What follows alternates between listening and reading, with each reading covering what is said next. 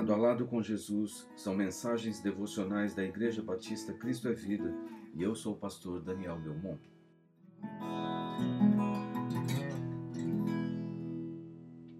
A questão do sofrimento. Muitos creem que o cristão não deveria enfrentar sofrimentos. Se ele sofre, é porque não tem fé, está em pecado ou porque há alguma coisa errada em sua vida. Esse pensamento tem origem na cultura grega, no hedonismo, no qual o prazer individual e imediato é o supremo bem da vida humana e fornece solo fértil para a doutrina da prosperidade. Uma heresia. Não tem nada a ver com o Evangelho de Jesus Cristo.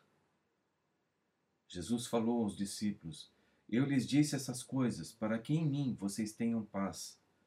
Neste mundo vocês terão aflições, contudo, tenham ânimo, eu venci o mundo referindo-se aos dias difíceis pelos quais eles passavam e outros tantos que ainda viriam a passar, eles poderiam experimentar plena paz, apesar das aflições, pois a esperança e a confiança estão no fato de que ele, Jesus, venceu o pecado e a morte e ressuscitou. Foi por meio do sofrimento que Jesus nos trouxe redenção.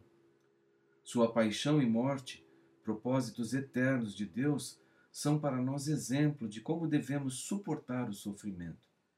E nesse sofrimento, devemos glorificar a Deus por sermos participantes também em suas consolações. Jesus Cristo é o grande exemplo de sofrimento paciente e vitorioso. A resistência e a perseverança fazem parte do desenvolvimento do caráter de Cristo em nós.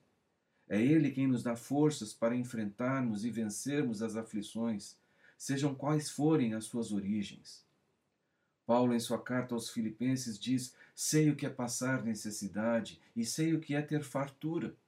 Aprendi o segredo de viver contente em toda e qualquer situação, seja bem alimentado, seja com fome, tendo muito ou passando necessidade, tudo posso naquele que me fortalece.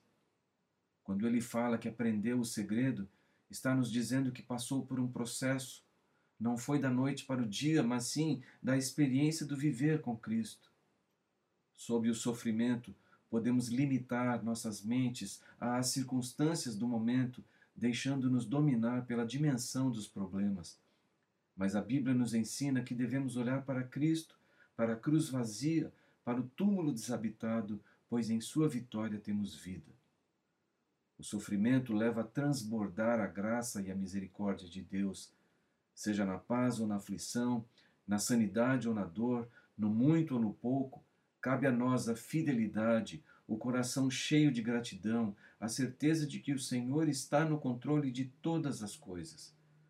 O apóstolo Paulo, em sua segunda carta aos Coríntios, diz: Por isso não desanimamos, embora exteriormente estejamos a desgastar-nos interiormente estamos sendo renovados dia após dia, pois os nossos sofrimentos, leves e momentâneos, estão produzindo para nós uma glória eterna que pesa mais do que todos eles.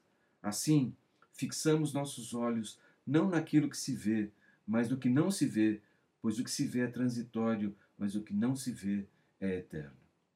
Que o Senhor assim me abençoe.